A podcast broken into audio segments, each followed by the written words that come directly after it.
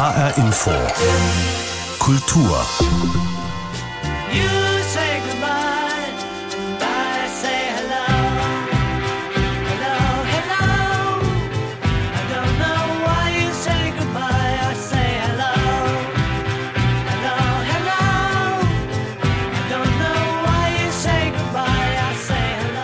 Wir sagen Hello 2022 und Goodbye 2021. Was bleibt vom Vergangenen? Was erwartet uns kulturell im neuen Jahr?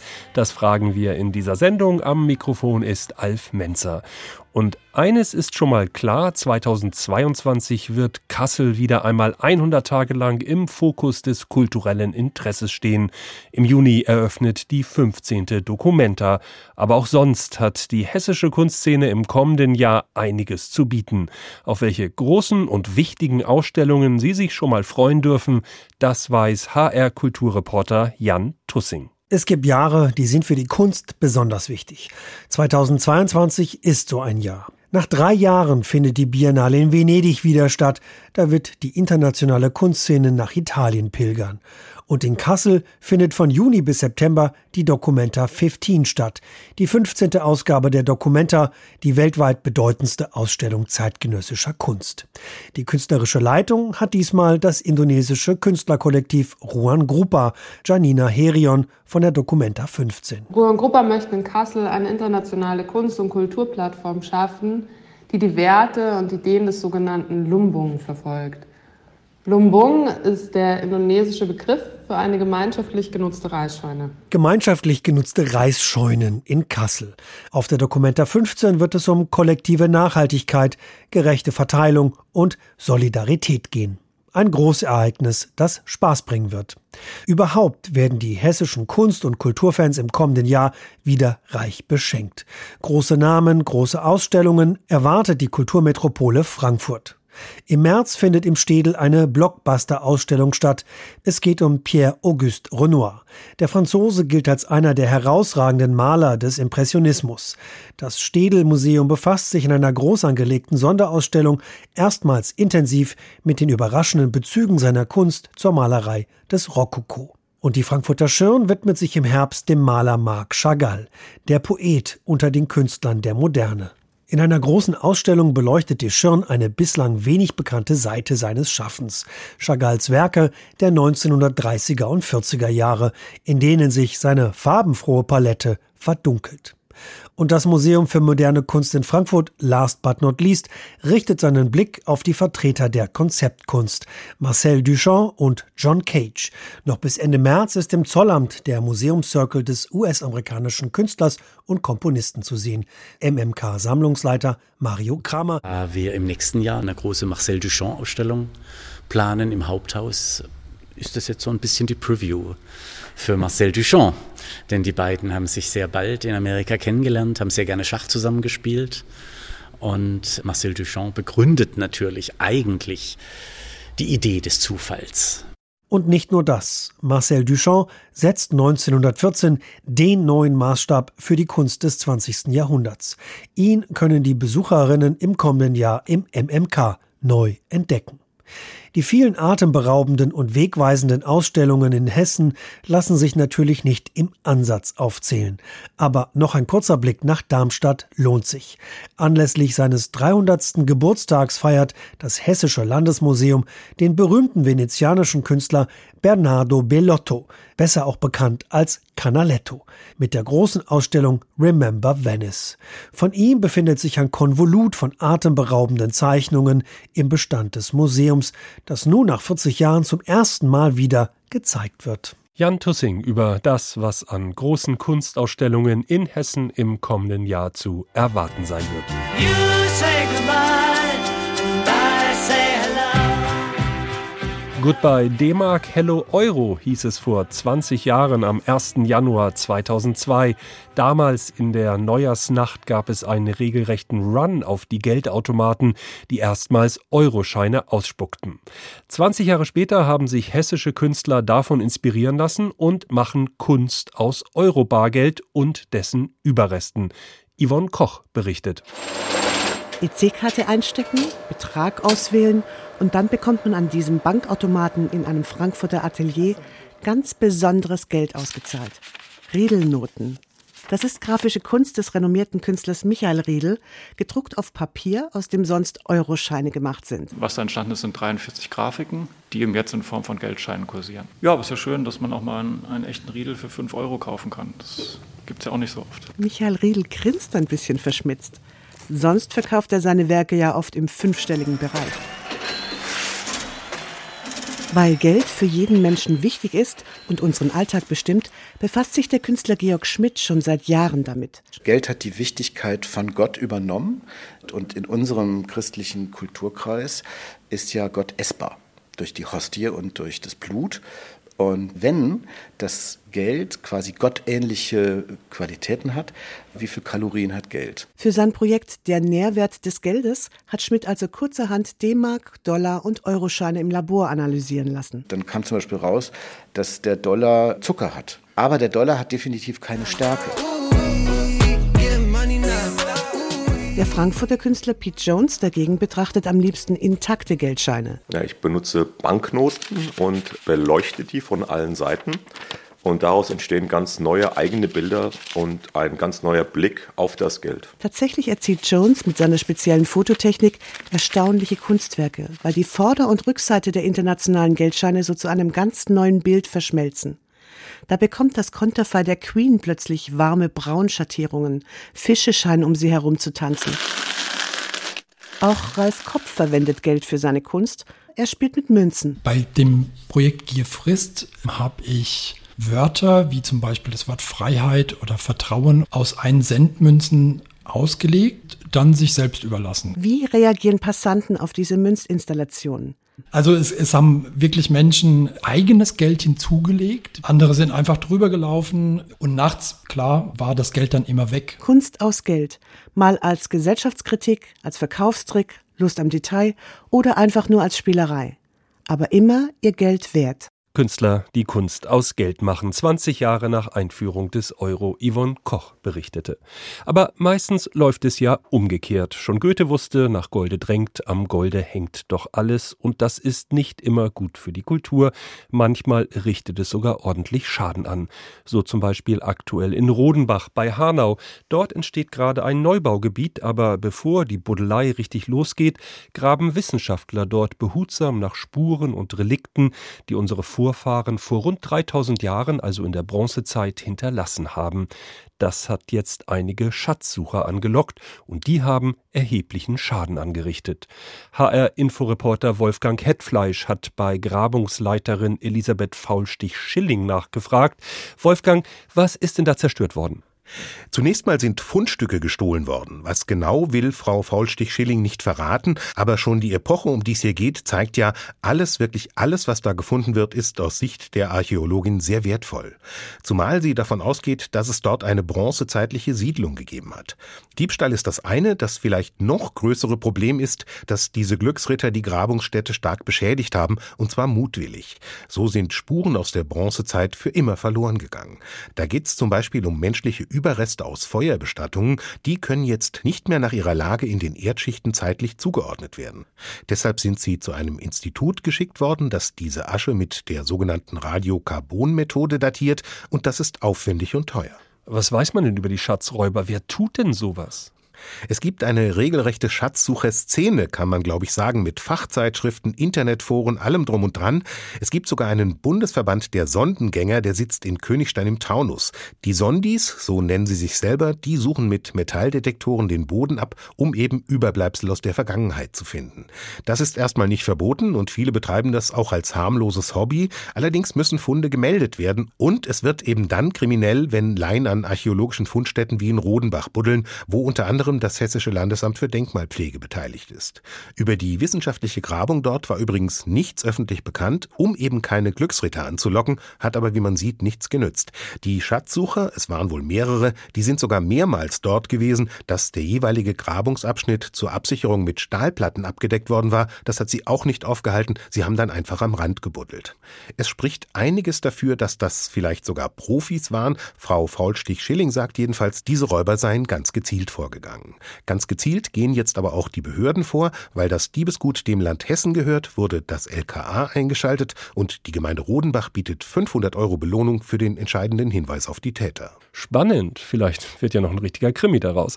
Vielen Dank, das war unser Reporter Wolfgang Hetfleisch.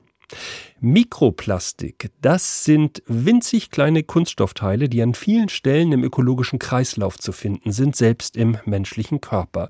Und was das Ganze noch unheimlicher macht, diese kleinen Plastikteilchen haben sich mittlerweile so sehr an ihre Umwelt angepasst, dass sie optisch kaum noch von natürlichen Phänomenen zu unterscheiden sind. Damit hat sich jetzt der Frankfurter Künstler Dennis Siering beschäftigt. Tamara Marschalkowski hat mit ihm gesprochen.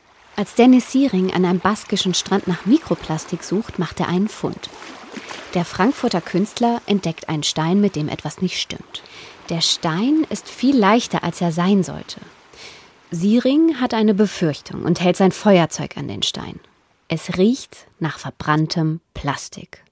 Und noch etwas fällt ihm auf. Der Stein kann auf dem Wasser schwimmen. Ist mir dann aber relativ schnell klar geworden, dass es sich schon vielleicht um ein Phänomen handeln könnte, welches mir noch nicht bekannt war. Ich habe dann angefangen, im Internet zu recherchieren. Und dort stößt der Künstler auf einen Wissenschaftler in Cornwall. Der scheint zu ähnlichen Funden zu forschen. Der Wissenschaftler gibt diesem Phänomen den Namen Pyroplastik, also Plastik, das sich durch einen Verbrennungsprozess verformt hat und im Meer gelandet ist.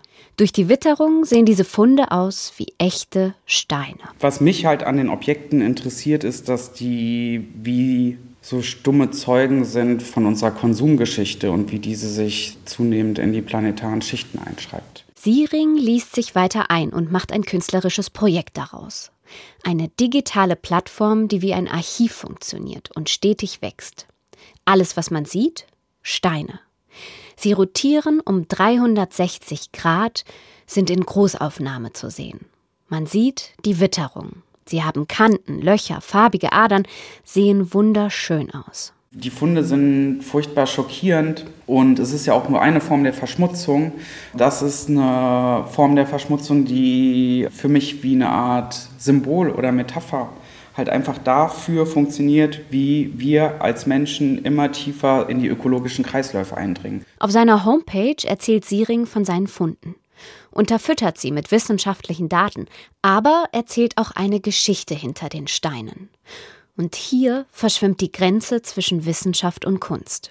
Eine Sorte von Steinen tauft er Deepwater Horizon. Bei dem Betrachter und der Betrachterin werden sofort Erinnerungen an die Ölkatastrophe 2010 im Golf von Mexiko wach. Unter den Bildern dieser Steine listet er Schiffsunglücke auf, bei denen Giftstoffe in die Umwelt gelangt sind. Dass es gänzlich was anderes ist, ob du einen Kanister hast, der angespült wird oder kleine Fragmente, die sich erkennen lassen, sondern auf einmal hast du dort Materialien, die visuell nicht sichtbar sind, wo du nicht mehr unterscheiden kannst, ob das ein Stein ist oder nicht und damit einhergehend auch nicht mehr unterscheiden kannst, was ist hier künstlich und was ist organisch. Die Pyroplastiksteine stammen zum Teil schon aus den 50er Jahren des letzten Jahrhunderts. Umweltverschmutzung ist schon so präsent, dass man sie längst nicht mehr erkennt. Für die Forschung ist es schwieriger geworden zu bestimmen, wie es um unsere Meere und Strände steht. Welche längerfristigen Folgen das Eindringen dieser Kunststoffe für die Ökosysteme hat, das wird gerade erst noch erforscht. Was jetzt schon klar ist, Teilweise wurden in den Kunststoffen Schwermetalle und Umweltgifte gefunden. Tamara Marschalkowski berichtete. Und wer sich diese synthetischen Steine mal anschauen möchte, der kann im Netz auf das Archiv von Dennis Siering gehen. Unter pyroplastics.org lassen sich diese künstlichen Steine bestaunen. Und es ist ja durchaus im Trend, sich mit den Mitteln der Kunst den drängenden Herausforderungen der Gegenwart zu stellen. In Hessen gibt es eine ganze Reihe von Künstlerinnen, die ihre Arbeit mit sozialem und politischem Engagement verbinden. Jannika Kämmerling hat drei von ihnen getroffen, drei kreative Frauen, die sich im zurückliegenden Jahr besonders engagiert haben. Filmemacherin Theresa Breuer aus Wiesbaden hat sich in diesem Jahr für andere stark gemacht. Mit der Kabul-Luftbrücke hat sie mehr als 500 Menschen aus Afghanistan gerettet. Ich war noch nie die Art von Helikopterjournalistin, die irgendwo kurz in ein Krisengebiet geht und dann wieder rausgeht. Ihr Beruf als Journalistin und Filmemacherin hilft Theresa Breuer, sich immer wieder an die neuen Bedingungen anzupassen.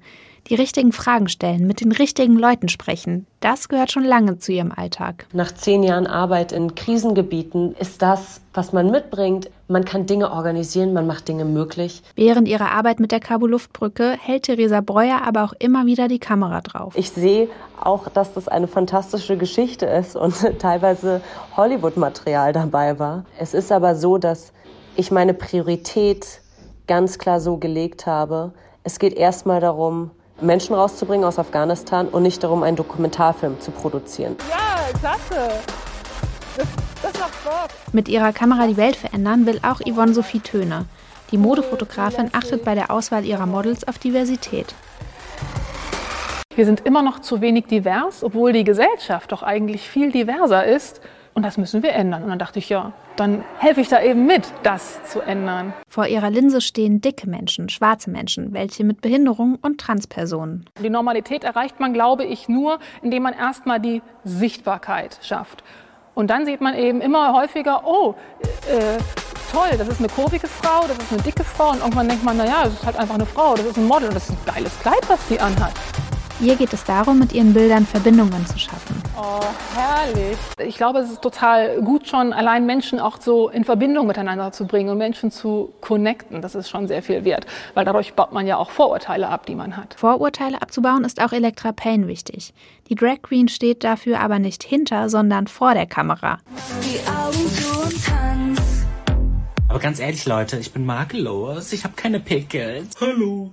Hunderttausende folgen ihr auf der Social-Media-Plattform TikTok. Dort macht sie Comedy, aber auch Aufklärung über LGBT zum Beispiel, ganz wichtig. Man muss halt kreativ werden. Zum Beispiel mit einer Nummer gegen Kummer. Kurze Videoclips, in denen die Drag Queen Fragen von Kindern und Jugendlichen zu Themen wie Outing, sexuelle Identität und Diskriminierung beantwortet und ihnen Mut macht. Wir müssen ein Zeichen setzen, denn so geht's nicht weiter. Nur weil jemand so geboren wurde, den zu attackieren und zu haten, No-Go. Ob mit Filmen Menschen retten, dem diversen Weitblick beim Casting von Models oder mit Comedy auf TikTok. Diese Menschen haben sich 2021 engagiert und werden das auch weiterhin tun. Jannika Kämmerling über Künstlerinnen, deren Engagement im zurückliegenden Jahr beeindruckt hat und auch im kommenden Jahr beeindrucken wird. Und schauen wir am Schluss dieser Sendung doch noch einmal in die Zukunft. Ein neues Jahr ist auch ein neues Literaturjahr. Das heißt, neue Bücher, neue AutorInnen, aber auch neue Fragen, die gestellt, neue Diskussionen, die geführt werden müssen. Was da auf uns zukommt, worauf wir uns freuen können, das weiß der Leiter des Frankfurter Literaturhauses Hauke Hückstedt. Noch ist das Literaturhaus in den Ferien, aber das wird nicht so bleiben. Bald geht es wieder los und deshalb habe ich Hauke Hückstedt vor der Sendung gefragt, worauf er sich derzeit am meisten freut. Ich glaube, mein literarisches Jahr beginnt tatsächlich am 1. Januar. Denn am 1. Januar gibt es einen Stuttgart-Tatort zu sehen und der ist nagelneu und geschrieben von der Autorin Katharina Adler, die hier am Literaturhaus schon zweimal zu Gast war, jeweils mit ihren Büchern. Und das ist ein, ein Tatort, den sie geschrieben hat. Davon hat sie hier auf dem Podium auch mal erzählt und darauf freue ich mich mal zuallererst. Das ist quasi direkt der Einstieg in das neue Jahr. Und ansonsten kann man natürlich immer schwer fragen. Ich kann ja keine Veranstaltung so herausnehmen, möchte ich nicht, kann ich nicht. Mir sind tatsächlich alle sehr lieb. Aber es kommen natürlich Autoren und Autoren, äh, zu denen ich vielleicht gar nicht viel sagen muss. Wir beginnen das Jahr dann mit Robert Seethaler. Im weiteren Verlauf des Frühjahrs kommt Karl-Ove Knausgard. Ich freue mich auf den neuen Roman von Nino Haratischvili, die in einem Frankfurter Verlag ja verlegt wird. Und ich freue mich, dass die Preisträgerin des Preises der jungen Literaturhäuser, der zum ersten Mal vergeben wird, auch bei uns zu Gast sein wird. Das sind auf jeden Fall große Ereignisse, auch Peter Stamm. Und es gibt aber auch andere geheimere Tipps, wo man vielleicht ein bisschen genauer hinschauen muss. Karl-Uwe Knausgard mit Der Morgenstern, großer Roman, wahrscheinlich eines der großen literarischen Ereignisse des ersten Halbjahres. Aber natürlich noch viel mehr und all das kann man nachlesen unter literaturhaus-frankfurt.de. Aber das Literaturhaus ist ja schon lange kein Ort mehr, an dem ausschließlich Bücher in Lesung und Gespräch vorgestellt werden. Es ist auch ein Ort der Diskussion, der Auseinandersetzung mit Gegenwartsfragen und genau das ist vom 18. Februar an dort zu erwarten. Dann findet nämlich im Literaturhaus in Frankfurt ein dreitägiges Festival unter dem Titel Wir sind hier statt. Hauke Höchstedt, was ist da zu erwarten? Worum geht's da? Ja, es ist die konsequente Fortsetzung oder Wiederaufnahme der Gespräche, die wir vor einem Jahr an diesem Ort hier im Literaturhaus, aber auch in Hanau begonnen haben mit Autorinnen und Autoren, die sich schon lange mit der Entwicklung des Rassismus, aber auch mit der Entwicklung antirassistischer Arbeit in der Politik beschäftigt haben, die sich mit Fragen von Literatur und Gesellschaft beschäftigen, mit Frauenfeindlichkeit und den Auswüchsen davon. Anlass für die Datierung dieses Festivals für kulturelle Diversität war waren die Mordanschläge in Hanau. Und wir hatten da ein sehr großes, großes Publikumsecho im vergangenen Jahr. Und schon auch deshalb, aber auch weil es uns ein Anliegen ist, äh, nehmen wir diesen Faden äh, auf und, und führen diese Gespräche fort an drei Tagen mit Autoren, mit äh, Wissenschaftlern, mit Soziologen, mit Politikern. Wer wird da alles kommen? Ja, Shida Basiar, Theresa Bücker, Hazal Dardan, Lena Gorelik wird da sein. Dunja Hayali, Hasnain Kasim, also viele Autoren, Emilia Rock. Und äh, der Schwerpunkt sind Gespräche, Panels und natürlich auch das Publikumsgespräch, wo es möglich ist. Ein solches Festival, gerade auch mit Publikumsbeteiligung in Zeiten von Corona durchzuführen, das ist keine ganz einfache Sache, stelle ich mir vor. Wie wird das stattfinden im Literaturhaus? Momentan gehen wir davon aus, dass wir so weitermachen können, wie wir äh, zuletzt auch arbeiten konnten. Das heißt, das Haus ist geöffnet nach den bekannten 2G-Regeln, Maskenpflicht im Haus. Vor allem aber haben wir jetzt schon über ein Jahr Erfahrung gesammelt im Streamen. Das heißt, alle, nahezu alle Veranstaltungen des Literaturhauses kann man hochwertig auch zu Hause sehen im Stream. Also wir sind da sehr flexibel und man kann sich ein Streaming-Abo kaufen für wenig Geld. Man kann sich den einzelnen Abend als Streaming-Ticket zulegen. Man kann aber sich auch ein, ein Ticket kaufen, die wir im Moment natürlich nur im begrenzten Umfang verkaufen. Das heißt, die Kapazität des Hauses ist äh, etwa bei der Hälfte der offiziellen möglichen Sitzplätze. Also es gibt viele Wege, man muss nicht draußen bleiben. Hat das dem Literaturhaus geholfen, äh, durch dieses vergangene Jahr mit all seinen Einschränkungen, Unsicherheiten und äh, politisch verordneten Beschränkungen gut durchzukommen? Unfassbar hat uns das geholfen. Einerseits die Art und Weise, wie wir es umgesetzt haben, sprich die Qualität, mit der wir es machen oder glauben es zu machen. Das Echo darauf ist sehr positiv, sehr umfangreich, aber es hat uns auch geholfen unter wirtschaftlichen Gesichtspunkten. Wir hatten 2019 standen wir, heute sagen wir Zenit, da hatten wir fast 20.000 Besucherinnen, Besucher am Literaturhaus in einem Jahr zu Gast. Und jetzt waren es in 2021 auch 18.500. Das ist enorm. Wenn ich auch sagen muss, davon waren nur 3.000 physisch im Literaturhaus. Die anderen 15.000 waren eben online dabei. Aber das ist unter den gegebenen Umständen kein Grund zum Klagen, sondern ein Grund zur Freude. Insofern können Sie davon ausgehen, dass Sie vorbereitet sind, auf welche Welle da auch immer noch kommen mag in 2022. Absolut. Wir sind, wir sind erst wir wären erst aufgeschmissen, wenn die Künstlerinnen und Künstler nicht mehr reisen dürften. Dann hätten wir ein Problem, weil wir dann technisch in die Wohnzimmer streamen müssten und so weiter, also von den Autoren quasi zu Hause senden müssten und das wird dann wirklich sehr aufwendig und nicht unbedingt, ist es nicht unbedingt so machbar, wie wir uns das vorstellen in der Qualität und Dichte. Gut, hoffen wir mal, dass es dazu nicht kommen wird. Hauke Hückstedt, jetzt will ich am Schluss aber noch einen Lesetipp von Ihnen haben. Was lesen Sie gerade? Wovon lässt sich ein Literaturhausleiter aktuell begeistern? Ja, ich weiß nicht, ob alle Literaturhausleiterinnen und Leiter so lesen, aber ich lese wie ein Nagetier. Das heißt immer unheimlich viele Sachen zeitgleich. Ich meine, ich empfehle nicht so zu lesen. Aber was ich jetzt auf jeden Fall auch noch mitnehme in die nahenden äh, Ferien mit der Familie, ist ein Buch von dem Autor Thomas von Steinecker. Ende offen heißt das. Ist aus dem Fischer Verlag, also auch ein Frankfurter Buch. Es ist wahnsinnig gut gestaltet, aber wichtiger noch, es ist gut geschrieben. Thomas von Steinecker beschäftigt sich darin mit den gescheiterten, unvollendeten Kunstwerken, mit nie gebauten Häusern, mit nie gedrehten Filmen, mit nie zu Ende geschriebenen Romanen, äh, Kompositionen, die immer angekündigt wurden, aber nie aufgeführt wurden. Das ist ein faszinierendes Buch, kurzweilig, etwas, ein Buch, zu dem man immer zurückkehren kann. Immer was entdeckt, es ist reich bebildert und das nehme ich auf jeden Fall auch noch mit in die Berge. Thomas von Steinecker und der Titel war? Ende offen, das Buch der gescheiterten Kunstwerke. Das war Hauke Hückstedt, der Leiter des Frankfurter Literaturhauses. Das war HR Info Kultur. Den Podcast finden Sie auf hrinforadio.de und in der ARD Audiothek. Mein Name ist Alf Menzer.